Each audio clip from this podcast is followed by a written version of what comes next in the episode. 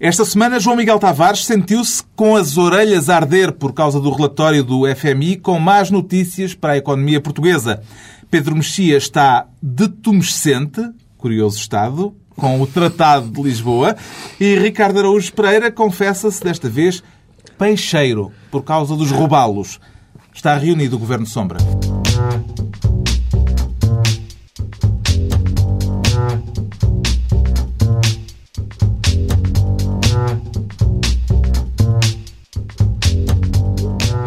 Viva, sejam bem-vindos. Depois de uma semana de ponte e já com outra ponte em perspectiva, a primeira reunião de dezembro do Governo Sombra, como habitualmente, com Pedro Mexia, João Miguel Tavares e Ricardo Araújo Pereira. Daqui a pouco vamos debater as dúvidas sobre a eventual espionagem política ao Primeiro-Ministro. Para já, o Ricardo Araújo Pereira quer assinalar a notícia de que o desemprego ultrapassou pela primeira vez a fasquia dos 10% e escolhe para isso ser Ministro do Emprego. Tem alguma medida para propor, Ricardo Araújo Pereira?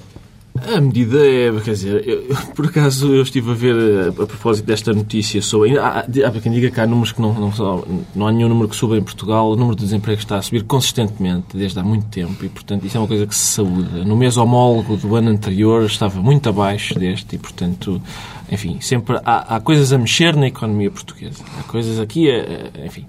Uh, agora, eu vi algumas notícias a propósito disto e a ministra, por exemplo, disse que estava muito surpreendida com estes números, mas espera, sublinho, espera, que o, o desemprego comece a descer a partir de janeiro. Ah, bom, é que eu, eu pensei que não havia medida nenhuma. mas ela espera que. E os sindicatos disseram uh, há necessidade de medidas de fundo. Foi isto. Foi isto.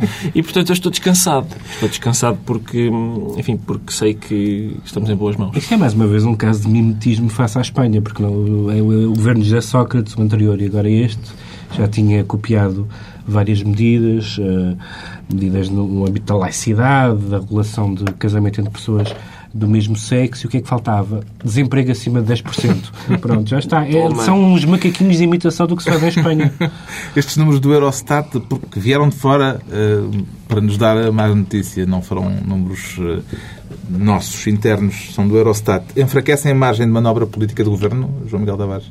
O Governo acabou de ser eleito. Eu acho que, apesar de tudo, não sei se são os números de desemprego que que afetem mais a, a margem de manobra. Acho que são todos os indicadores económicos quando se juntam em carreirinho que dão uma ideia realmente desgraçada do país. O problema dos 10%, há outros países que têm até níveis bastante mais elevados de desemprego.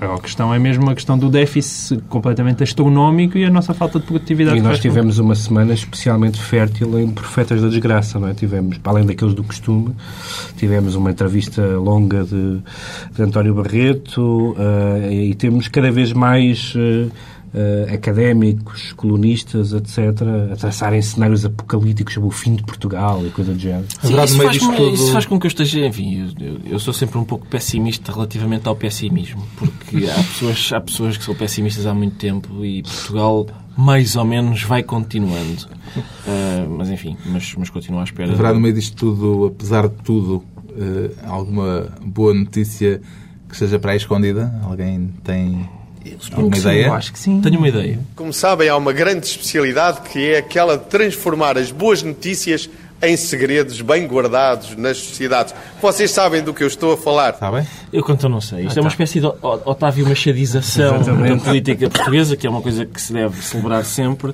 E eu, por acaso, tenho uma boa notícia a este propósito, que é todas as notícias que falavam neste aumento do desemprego para 10,2% diziam também que estes números estão provavelmente longe dos números reais, que serão mais elevados. Hum, é capaz de ser essa, a notícia escondida que está a espreitar, a espreitar. Mas, enfim, mas esta sociedade tem a mania de esconder tudo. Entregamos a pasta do desemprego, perdão, da, do emprego, não é? Exato. É do emprego ou do desemprego? Fico, por enquanto, o Ministro do Emprego ainda tem emprego. E, hum, portanto, ma, uh, pasta do emprego, então. Ao Ricardo Araújo Pereira. O João Miguel Tavares contenta-se esta semana com uma Secretaria de Estado, deve ser para dar o exemplo é e não gastar tanto, downsizing, é. quer ser Secretário de Estado da Igualdade. Não me diga que é para poder levar companhia quando for, ver os jogos do Sporting, João Miguel Tavares. É verdade. É uma grande é verdade? minha. Fiquei muito triste, afinal, o meu companheiro não, não pode ir comigo aos jogos do Sporting. Então, bom, eu até sou relativamente tolerante nestes assuntos. É- eu Estamos a falar uma de uma situação de verdade. É discriminação no estádio de Alvalade, noticiada esta semana. Exatamente. Até podemos dizer o nome da, da oferta, que é uma coisa chamada Gamebox Duo. Tem aqueles nomes ingleses que ficam sempre bem. Ahm, Game, não gay. gay, gay. Game E, Box. e basicamente consiste nos, nos descontos para, para lugares anuais que o Sporting resolveu dar. Eh, mas A parece que a casais, exigência né? a casais e parece que a exigência é que sejam homem e mulher eh, como Deus o quis. Eu, aliás, eu até sou, geralmente até tenho uma certa inveja de Ricardo Augusto Pereira por causa daquele seu badaladíssimo prémio da ILGA, que eu espero um dia também poder ter a honra de ganhar. Religioso. Então passemos ao tema seguinte. assim não mas, vais lá. mas neste caso, eu parece-me que hum, a luta pelos direitos do- dos homossexuais, que é justíssima, ninguém, até, ninguém duvida disso, eh, põe isso em causa, e o casamento, sou completamente a favor, mas chega um momento em que o, o pessoal já está tão entusiasmado, tão entusiasmado, de repente começa a delirar e vê eh, discriminação onde, basicamente, a intenção nunca é, é evidentemente essa. Quer dizer, o- Mas houve pessoas concretas a queixarem-se é mulheres, é mulheres, a yeah, mulheres oh, ao futebol. é. Houve pessoas a queixarem-se, mas é evidente que E houve mais qualquer coisinha. Que é, houve a justificação do Sporting Clube de Portugal, que foi... Houve uma pessoa que protestou, um homem protestou, e o Sporting Clube de Portugal disse, não, não, é que o objetivo é trazer mais mulheres ao estádio. E então as Portanto, um lésbicas. casal de homens não- não. Então não. um casal de lésbicas. Um casal de Também lésbicas não é- pode vir, disse o Sporting Clube de Portugal. E acrescentou, não temos de pensar nos homossexuais em todas as campanhas todas que as- fazemos. Exatamente. Mas pelos vistos nesta pensaram, É porque definiram acho que- claramente que... um casal de lésbicas não, podia As entrar. lésbicas, de facto, devia estar como um asterisco. Muitas lésbicas, quantas mais, o, o desconto para lésbicas é a dobrar. Eu, é evidente. Agora, é legítimo que um clube queira levar mais mulheres a um estádio. Quer dizer, e portanto, É. o que é engraçado Exato. nisto é que tenta-se fazer um combate, de certa maneira, pela igualdade, que é mais mulheres aos estádios, e depois é eh, considerado por um, uma, pelos homossexuais que supostamente aquele combate à igualdade está a interferir com a sua própria igualdade que está a ser discrimina- discriminada e que fica de fora. Portanto, não vê discriminação. É isso que... Pois, está coitados, os homens só querem levar mais mulheres ao estádio, quer dizer... O combate à homofobia não começa na- nas gameboxes. Ou seja, é claro que todos nós, todos nós assistimos, provavelmente, certamente, alguns jogos. Nem na claque do- da Juveléu. Não, é claro que nenhum, mas eu ia dar o exemplo do Benfica. Todos nós assistimos eh, aqui há uns anos, quando um jogador do Benfica era acusado, digamos assim, de ter uma relação eh, carnal com, com, com o cantor Pimba. E a claque era muito carinhosa na promoção da igualdade entre as sexualidades alternativas. E, portanto, toda a gente sabe que o futebol é um meio de grande tolerância. Portanto, Esta hipersensibilidade, Deixem falar já para o- causa. o detentor do- pobre, dele. pobre do calado. o detentor do prémio Arco-Íris. Não, mas não contem, não contem comigo para fazer a defesa dos homossexuais neste ponto. Eu acho, enfim, que eles queiram casar, já me custa. Quererem ir ver jogos do Sporting, acho absurdo, acho absurdo. Mas devo dizer, eu devo dizer que, eu devo dizer que esta história de o objetivo, segundo o porta-voz do clube, ser atrair mulheres ao estádio e depois não permitirem casais lésbicas, significa que o objetivo não é atrair mulheres ao estádio, é atrair mulheres heterossexuais ao estádio. É isso que está aqui em causa. E eu devo dizer que concordo. Concordo porque os gays, eu não, não reconheço aos gays capacidade para verem um jogo de futebol. Eu até admito que eles possam ir, que o jogo tenha balizas, jogadores e relva, mas não lhe chamem jogo de futebol. Chamem outra coisa. É isso que eu defendo. Porque, para mim, para mim, o que está em causa aqui é o superior interesse da Liga Sagres. A Liga Sagres tem direito a ser vista apenas por pessoas que praticam a sexualidade que vem consignada na Bíblia. Ah, enfim, a Assim única, está escrito. a única coisa que Chama-lhe eu... Chama-lhe. Verniec, é uma hipótese. A única coisa que eu suponho aqui, que eu, que eu posso alegar em favor do Sporting é que, enfim, eles achem que há, há aquela ideia de que os homossexuais são pessoas mais sensíveis e por isso devem ser poupados ao tipo de espetáculo que costuma acontecer naqueles Fica atribuída à Secretaria-Geral da Igualdade ao João Miguel Tavares, enquanto o Pedro Mexia, sempre com os olhos postos no mundo, quer desta vez ser Ministro dos Cultos, por causa do resultado do referendo suíço que proibiu a construção de mais minaretes na Suíça. É para declarar o seu sentido de voto se houvesse um referendo idêntico em Portugal, Pedro Mexia? Não, quer dizer, não penso que nem sequer será preciso. A liberdade religiosa implica a liberdade de construir edifícios religiosos onde se pratica as religiões cuja Mesmo no liberdade é Restelo. garantido. Mesmo no Restelo. Aquela história do Restelo, o. Ferreiro Rocher em É o Ponte Gigante. Ah, não. atenção. Mas aí estamos a falar outra Foi coisa. apanhado. Não, não está. Eu não, eu não questiono a possibilidade de se construir uma igreja no Restelo. Mas dentro de, de algumas regras de bom senso, de bom gosto. minarete. Aliás, tem um minarete. Tem um minarete, tem um minarete. Aliás, esse sim, esse sim, era de proibir. Mas, hum, porquê que esta, porquê que este, hum, portanto, o referendo que houve na Suíça, e não é um referendo qualquer, porque é um referendo com valor constitucional, que levou a uma alteração da Constituição Suíça. Os suíços têm essa mania dos referendos, estão sempre a referendar tudo, e vão lá mesmo, é como nós. E votam. Ah, e hum, foi uma grande surpresa, porque ninguém estava preparado, todas as sondagens davam hum, um resultado oposto àquele que, que veio a acontecer. 57% dos suíços votaram pela proibição da construção de minaretes nas mesquitas ah, suíças, sendo que existem quatro. Exato. O assunto todo. devia ser grave. São quatro. São quatro. São quatro. Existem Quatro, quatro. Quando eu fiz as contas, dá 0.15 minaretes por cantão da Confederação Helvética. O caso estava a tornar-se já fora de controle. Não é? Quando é assim. E, e isso é, ah, o caso é preocupante por duas razões. Por um lado, porque é evidente, aliás, viu-se na, na onda de solidariedade de partidos congêneres àqueles que propuseram este referendo, ah, nomeadamente na Holanda e na Bélgica, e na, na Bélgica e na França, ah, que, que este tipo de propostas ah, vai avançar noutros sítios e que não tem, felizmente, a, obsessão referendária da Suíça. Mas, mais uma vez, nos aparece um caso que é grave, porque a intenção declarada desta medida era manter a paz entre as comunidades religiosas, sendo que todas as comunidades religiosas estão, estão contra este resultado. Todas, incluindo os judeus. Quando os judeus estão do lado dos árabes, é porque não vale a pena. É porque o esforço para, para a paz não foi.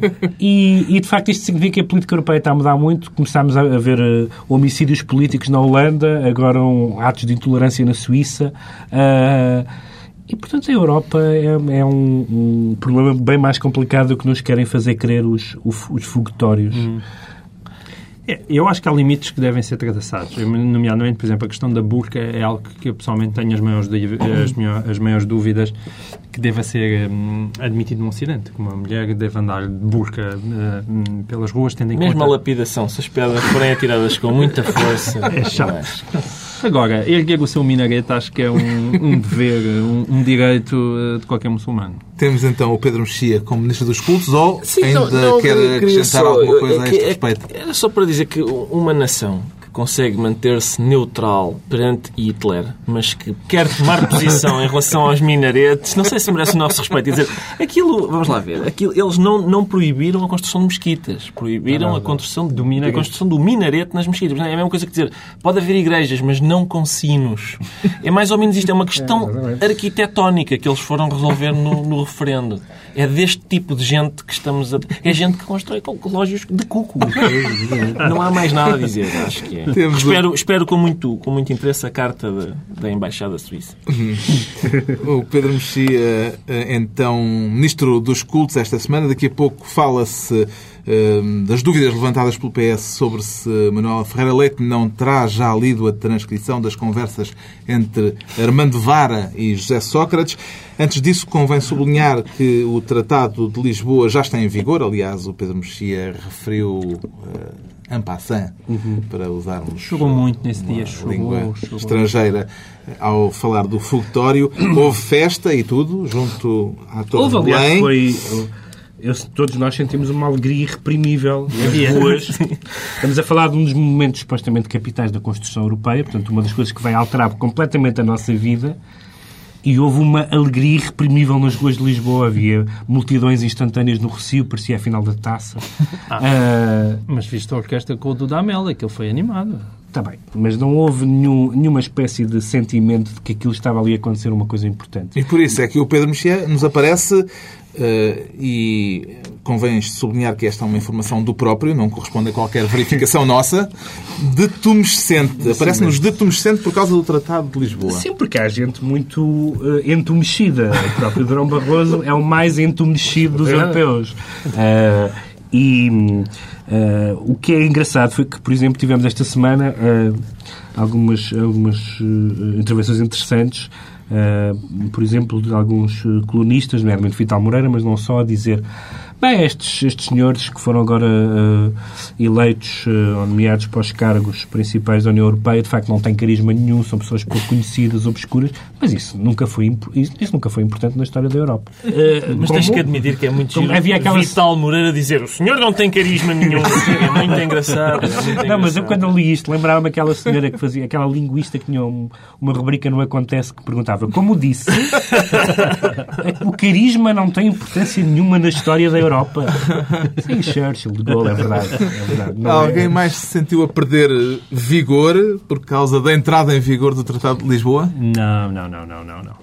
Eu não me senti. Não, este sentimento Aliás, verdadeiramente. Uh, eu, até, eu... Uh, uh, até nem, nem reconhecia a palavra detumescido. Não está no meu dicionário, mas felizmente tenho ao meu lado. Epá, isto é uma. Tenho ao meu lado. Que... Há quem podia ser pior. Tenho ao meu lado esta verdadeira autoridade da tumescência e, e, e, que já posto. Mas eu verdadeiramente. O, o, o Pedro Mexia é a única pessoa a esta mesa que eu penso eu que consegue nutrir verdadeiros sentimentos sentimentos sobre a Europa, seja para um lado ou para o outro. E, portanto, eu simplesmente fico contente de cá estar. Sim, porque o resto das pessoas vive na Oceania. é isso, exatamente. Somos todos da. Vivemos todos no Tuvalu. Olha, eu, a única coisa que me preocupa é que eu Vai, acho que, gente, que, nós andámos a dizer rompui mal o tempo todo. É rompoi. É Rompoy. É Rompoy. E isso sim foi uma coisa que me preocupou. Não, isso, mas isso depende em que sítio da Bélgica estás. Não, Rompoy. Eu vi sempre Rompoy e nós até hoje, os nossos ouvintes sempre acharam que se chamava Rompuy. E acho que devíamos até pedir, desculpas, desculpas é. é um pedido. Ficam um Rompoy. Eu, atenção, eu quero dizer-vos que vivo na Europa, sim senhor, sou sensível aos temas que Pedro Mexia para, traz para esta mesa, mas um organismo que é o único no mundo em que Durão Barroso é uma pessoa importante, gera em mim um desinteresse. Porque eu não tenho grande coisa. Eu não sei exatamente o que é que o Tratado de Lisboa faz, mas, mas sou contra. Está explicada a autoproclamada detumescência do Pedro Mexia, e mais uma vez saliente para os ouvintes que só agora chegaram a esta emissão, que foi o próprio Pedro Mexia a afirmar eh, que aparece aqui detumescido. Eh, nenhum de nós o verificou. O João Miguel Tavares confessa ter ficado com as orelhas a arder depois de ter tido conhecimento. Isto está muito físico. É, é o, é o futebol do estúdio. Sporting. É. Eu não tenho nada a arder. O João Miguel Tavares está com as orelhas a arder depois de ter tido conhecimento do relatório do FMI que prevê que a economia portuguesa continua a crescer menos do que a média europeia. Porquê é que ficou com as orelhas a arder, é, João Miguel Tavares? Se fosse só Sente-se isso... corresponsável? Não, não, eu, com certeza, muito solidário. Se fosse só isso, era como o outro. O problema é que não foi só dizer, olha, vocês vão começar a continuar a crescer um bocadinho menos que os outros, que nós já estamos habituados. O que ali se, de certa maneira, abre a porta é, é o FMI voltar a sugerir algumas medidas que relembram o Portugal dos anos 80. Uh, eu não tenho particulares saudades dessa altura, uh, embora nunca tenha tido muitas borbulhas, ainda não tinha posto aparelho nos dentes e aquilo estava uma desgraça à minha vida. Mas, uh, é, quer dizer, eu, eu, eu cresci, apesar de tudo, isto é uma declaração bonita, tu vais, vais um lado confessional, um lado um... confessional. Eu cresci a ouvir o FMI, chega para o FMI do José Mário Branco. cresci a ouvir o FMI do José Mário Branco e depois de repente, e, e, e aquele seu lado com as, com as com as veias a latejar, que era um retrato do país que nós que eu, embora eu tenha vivido, era muito criança, muito criança e viu nos livros de história. E, e, realmente ver, ver o FMI fazer uma série de propostas já com, digamos assim, voz grossa, a, dizer, oh, meus amigos, vocês ou têm controle Mas nestas esta contas ou em que o José 2013. Mário Branco foi das poucas pessoas que continuou exatamente no mesmo sítio. Enquanto, enquanto todos os seus amigos estão a apresentar programas da SIC, Exatamente. ele podia, ele podia exatamente... Ele pode voltar a- voltar é uma É uma pessoa que tem autoridade nessa matéria. Estamos a falar já, dizem que em 2013 podemos que a, a dívida possa atingir 100% do PIB e outras coisas assim alegres e, e basicamente toda a gente a dizer que os impostos não têm hipótese e que vão ter mesmo que subir. Também E- as- Todos menos o nosso Ministro das Finanças continua a achar que não. Também Ou seja, com as eu, de facto, orelhas a arder. Estamos Ricardo com. A, situação tem uma gravidade que eu não conheço eh, económica, que eu não conheço na minha vida adulta, portanto estou a viver.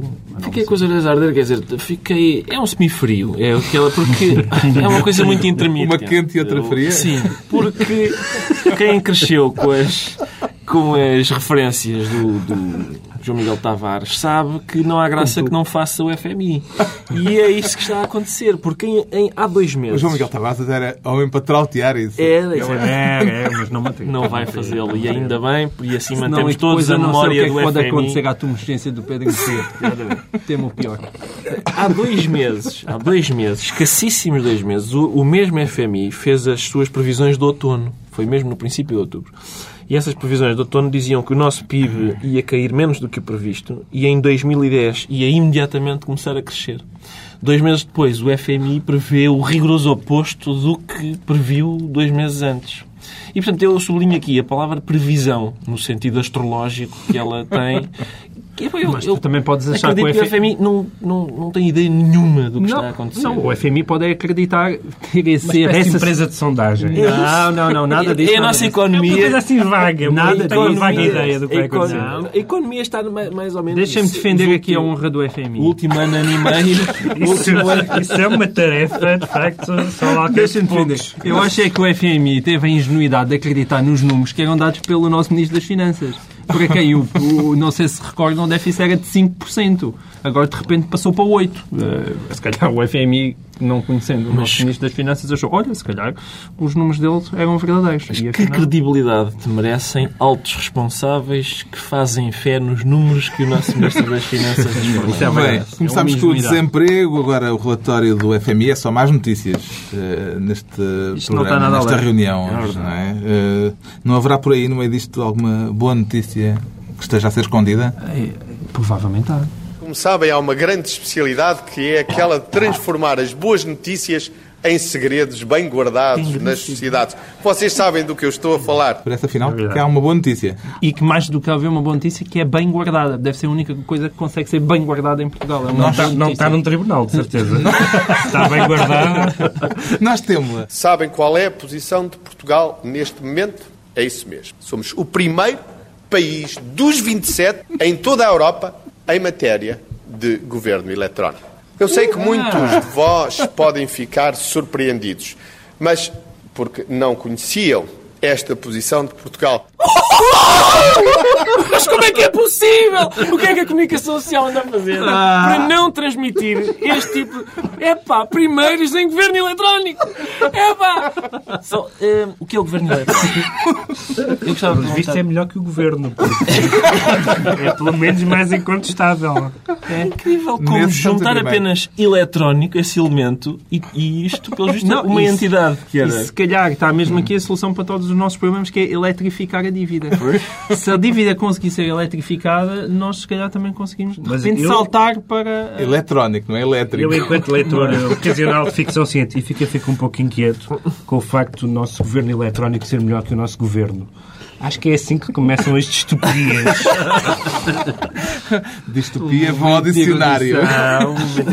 Opa, depois de tumescência, pode haver uma distopia. Pronto, fica esclarecido o puxão de orelhas sentido pelo João Miguel Tavares. É a altura do Ricardo Araújo Pereira nos explicar de onde vem este cheiro a peixe que desapareceu aqui esta semana. Bela introdução. Bela Veio para aqui diretamente da lota, Neste Ricardo. contexto, neste contexto, é para uma... É, é verdade, eu, eu disse e mantenho que me sinto peixeiro por causa dos robalos. Eu resolvi adiantar peixeiro como adjetivo neste, neste programa. Eu queria, enfim, os robalos eh, entraram de forma fulgurante na, na vida política portuguesa Uh, porque Armando Vara disse que a única coisa que tinha recebido de Manuel Godinho tinha sido uma caixa de robalos. Disse sim, senhor. Nunca recebi presentes do Sr. Manuel Godinho. A não ser uh, uma coisa que vinha ontem numa revista, quando ele se deslocou a Vinhais, e ofereceu uma caixa de robalos, veja lá, imagina a quantidade de sorrisos que isto vai gerar no país inteiro. Achou que se calhar na Feira do Fumeiro haveria gente que não gostava de fumeiro e preferia roubá-lo. E ofereceu-me roubá-lo. E o equipamento, o equipamento para o meu filho, que também é do conhecimento público, mas também não fui eu que o tornei público. Também um equipamento. Sim, atenção, isto em mim não gerou sorrisos, os sorrisos que Armando Vara estava. Eu, eu venho, no fundo, porquê é que eu venho na qualidade de peixeiro? Venho defender o robalo. Venho defender o robalo, de, enfim, é mais um inocente que é metido nesta Depois alhada. do cerne robalo Exatamente, da política exatamente. portuguesa. Pois, é isso. O robalo é um peixe. piscícola. É um peixe que é digno e que não, não merecia ver-se envolvido numa alhada destas. Eu, eu, eu quero só registar. Diz-se que... roubar, roubá-los ou roubá-los? Pois, há essa, há de facto uma. Depende, nas beiras acho que se diz. Diz-se é, diz É roubá-los. capaz, é capaz. Eu queria, quer dizer, isto. As ofertas que têm vindo a ser noticiadas parecem. parecem Parece um leilão deprimente. Parece um leilão que, em vez de subir, desce. Quem, quem dá 10 mil euros? Quem dá 10 mil euros? Ninguém, ninguém. Uma caixa de robalo. Quem dá? Quem dá agora uma caixa de robalo? Um, um jogo de cama. Quem dá? Um, três alguidares. Vá lá. Só. Hum? Parece um pouco. Acho que uma pessoa fica deprimida com este. Esta, este Em todo, caso, há, um- em todo caso, há uma, há uma ah, tradição gastronómica nas referências de Armando Vara, porque há aquela declaração que eu, que eu gosto muito do pimenta no rabinho dos outros, para mim é refresco. Já tinha lembrado há Armando 15 Vara dias. Dixit, eu gosto. É, É, é um- para mim é uma frase digna de Oscar Wilde. E, portanto, pimentos, robalos, aquilo é uma... Ele devia, ele devia apresentar o Na Roça com os tachos, porque mas há ali uma pulsão... Eu tenho uma teoria de- da conspiração que infelizmente não é, não é partilhada por algumas pessoas a esta mesa, mas que eu ainda assim vou, vou dizê-la, que é eu não acho normal vá roubá-los para trás dos montes. Vamos desculpar. Eu sou... A Eu sou, eu feira sou do fumeiro. Desculpa. É Eu, objeção logística. Isto é muito bonito. Isto Desculpa. é, é- Aquilo fica, a- hoje em dia, pela autostrada, pelo menos a duas horas. Eu sou, eu também, eu sou de Porto Alegre, sou alentejano e também vivo em Lisboa e, portanto, também agarro no meu popó para ir visitar a mamãe e o papá. Faltava Eu o popó. O popó visitar a mamãe e o papá a Porto Alegre. Duas horas de caminho. Eu Em não, Porto Alegre não se come passa robalo. pela cabeça ir agarrar Levar peixe fresco. peixe fresco no carro. peixe fresco no carro durante duas horas. De É muito, é muito bom porque isto, Atenção, isto, atenção. isto, Pode ser. Atenção é, que isto um- pode. É uma nova abordagem, porque em geral as pessoas tendem. Isto Toda a investigação está posta em não, causa. mas isto não é uma teoria. Isto, repara, isto não é uma teoria da conspiração. A teoria da conspiração é fazer grandes cenários que metem órgãos de Estado e conspiração. Agora cheira peixe, de O João. Miguel diz: não, não, isto pela autostrada são duas horas, portanto o robalo é uma coisa que é muito. Mas pode ter, atenção, pode ter destapado um bocadinho do, do- enfim, um um outro caminho de investigação que é a única maneira de manter estes robalos, esta caixa de robalos fresquinha a caminha, é, além da caixa de robalos, ter sido oferecida também a carrinha frigorífica que os transportava. E isso Essa já talvez um valor mais coisa. aproximado dos 10 mil Sim, euros. Exatamente. Bom, o administrador suspenso do BCP foi, entretanto, indiciado pelo crime de tráfico de influências e teve de pagar uma caução de 25 mil euros para sair em liberdade e evitar a prisão preventiva. São dois cheques e meio. Oferece-os 25 mil euros. 25 mil euros. Foi a caução. A liberdade, apesar de tudo, está, está a um preço já apreciável. Sim. Duas caixas e meio do robalo. Não sei quanto será. Não sei é que- como é que- robalos, é quanto é que isso é? Al- Além do tribunal, o processo face oculta teve também esta semana como palco o Parlamento, com a audição ao Ministro da Economia por ter considerado que o Primeiro-Ministro foi sujeito a espionagem política, a expressão que Vieira da Silva teve de explicar aos deputados. As explicações do Ministro convenceram de Pedro Mexia. Bem, quer dizer, ele, ele ao mesmo tempo diz: ah, Eu mantenho completamente, eu sei o que disse, eu disse de propósito. E depois diz: Mas o que eu estava a dizer é que era a violação do segredo de justiça. Ora, não foi isso que ele disse, Guilherme.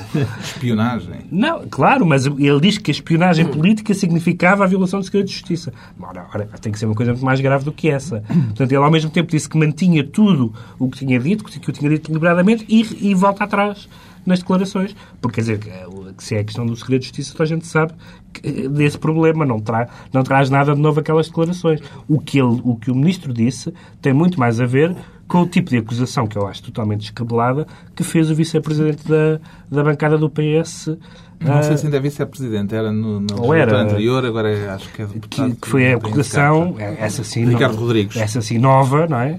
De que Manuela Ferreira Leite conheceria as escutas há uns meses atrás, quando falou na, no, no caso TVI. Como é que a senhora deputada sabe que o senhor Primeiro-Ministro está a mentir ou como é que ela alega esse facto? Bem, três meses depois percebi que esse era um facto das alegadas escutas. Bom, eu, eu, eu, não falo a língua deste. mas pelo que percebi, eu dou. Enfim, arranho, arranho.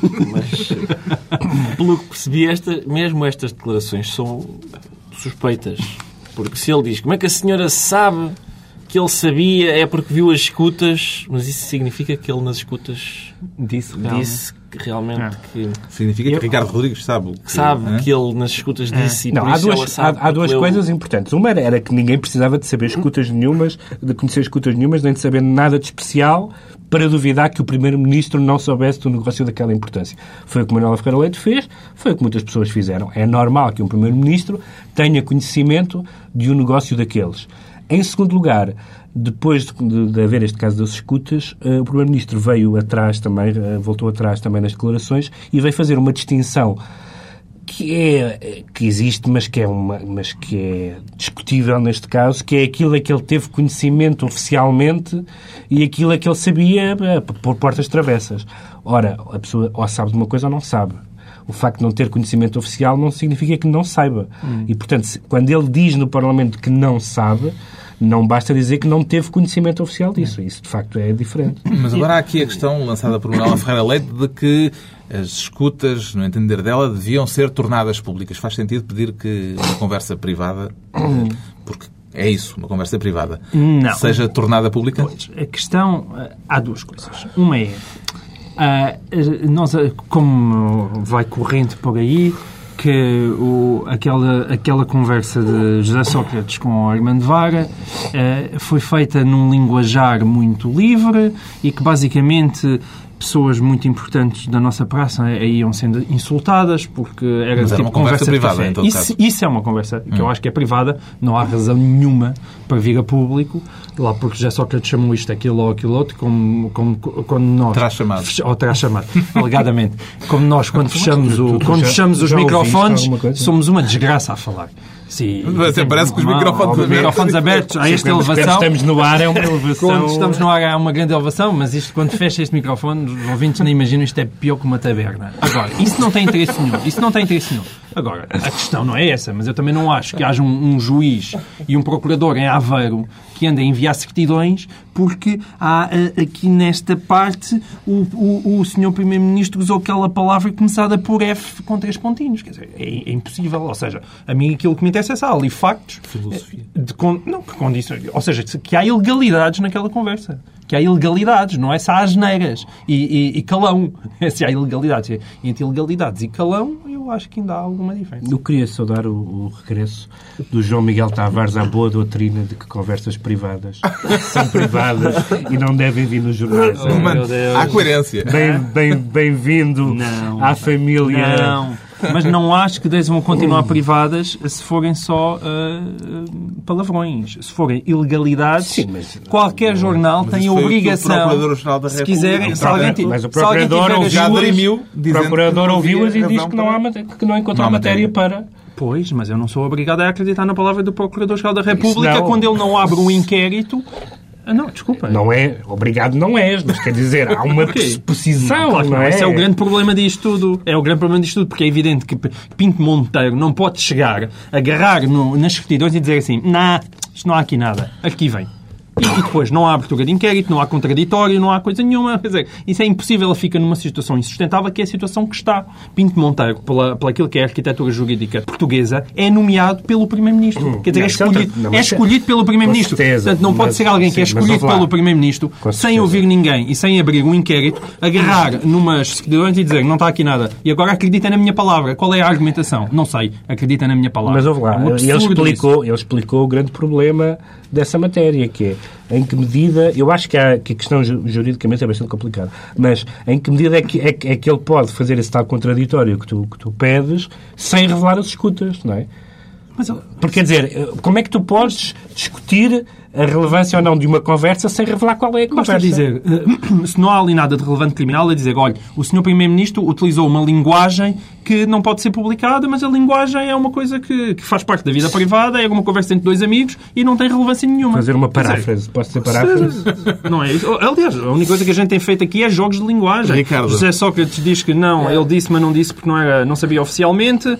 Ah, o, o- o Vieira da Silva diz que não, eu não era uma gafe, mas não era aquilo que eu queria dizer. Nós, aliás, em Portugal, a coisa que a gente discute é a linguagem. Aliás, ah, Ricardo Pereira, mais uma vez, é particularmente habilitado para discutir este assunto, já que ele próprio fez uma peça inteira sobre a linguagem. Ah, Estes dois, aliás, ilustres companheiros bem, deste é. programa. Muito obrigado. Deus. Esta E esse grande elevação olha, intelectual. É justamente nessa qualidade eh, De intérprete de Austin, não é? Sim, que estou entristecido com, com tudo isto. É uma coisa, a sério, sinceramente, isto entristece-me porque num país como o nosso, em que o segredo de justiça não existe, como é que é possível, depois deste tempo todo, não sabermos ainda quem são os insultados, quais são exatamente os insultos dirigidos por José Sócrates?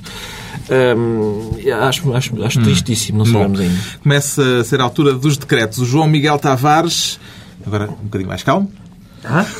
Eu até- olha, vejam, vocês me fizeram, até, até me fizeram falar a sério. Depois da atribuição da bola de ouro ao argentino Lionel Messi, decreta que se deve deixar de chamar a Cristiano Ronaldo o melhor do mundo. Até parece que está a celebrar o facto do Ronaldo não ter ganho eh, lá o galardão. Não, isso eu celebro porque não merecia. O galardão foi justamente atribuído ao jogador que foi o melhor do mundo. A minha única questão é que hum, cada vez que se falava de Cristiano Ronaldo, deixa-se falar de Cristiano Ronaldo, é sempre o melhor do mundo. O homem está lesionado em casa com, com um gelo no calcanhar e é o melhor do mundo para aqui. Eu sei, não podemos contar com o melhor do mundo, o melhor do mundo.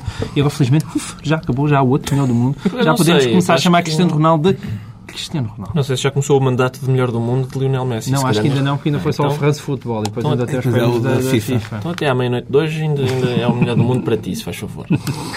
Quanto ao Pedro Mexia, traz uma lista de ruas a abolir depois de ter sido noticiado que há quem queira mudar o nome à Avenida Frei Miguel Contreiras, Eu ainda, em não, Lisboa. ainda não fiz a lista, mas este Ah, caso da é rua. uma lista a é uma haver. lista a haver, exatamente. É, é, Esta história é muito engraçada porque a rua. É muito normal as ruas mudarem de nomes, sobretudo depois de revoluções ou de mudanças políticas.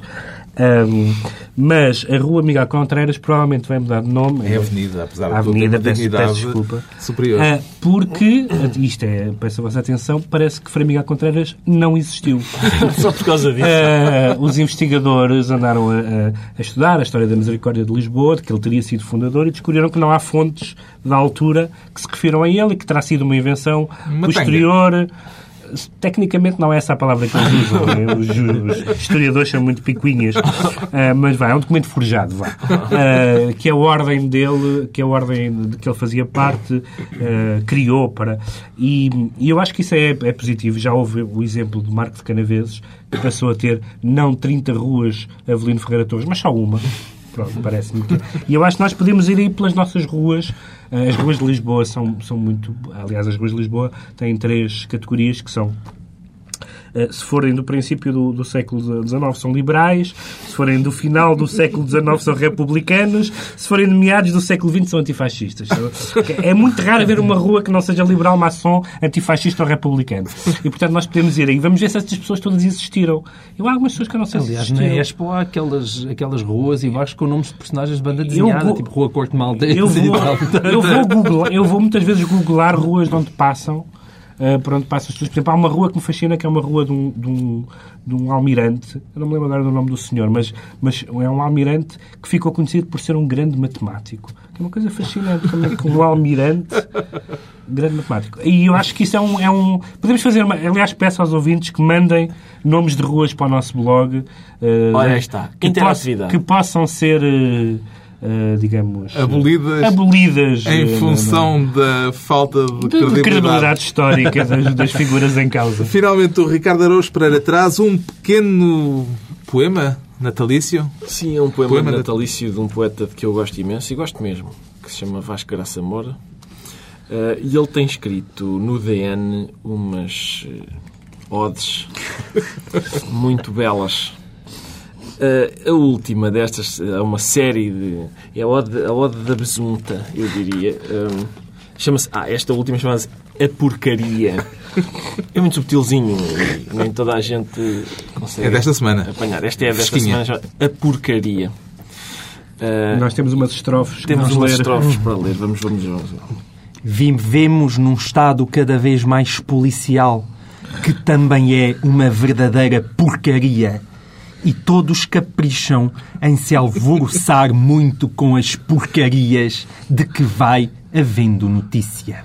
É bem feito. O país votou nessa cambada. O país prefere a porcaria. Já está formatado para viver nela e com ela. Sirvam-se.